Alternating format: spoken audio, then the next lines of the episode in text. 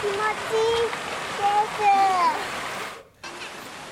す。今日の札幌は最高気温31.1度を記録し大通公園では水浴びをする子どもで賑わいました。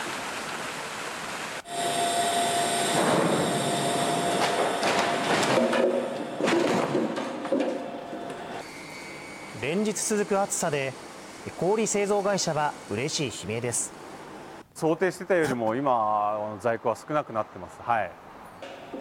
新型コロナが5類に移行しイベントが続々と再開した影響もあり今年は去年のおよそ1.5倍の出荷量になりました。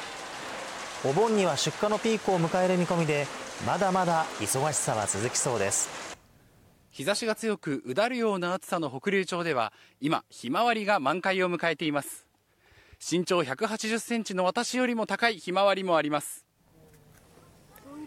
毎年20万人以上が訪れる空知の北竜町ひまわりの里ではおよそ200万本のひまわりが満開を迎えています。えめっちゃ綺麗でした。初めて来たんですけど。日焼け止めもベタベタに塗ってます。ひまわりは来週いっぱいまで見頃だということです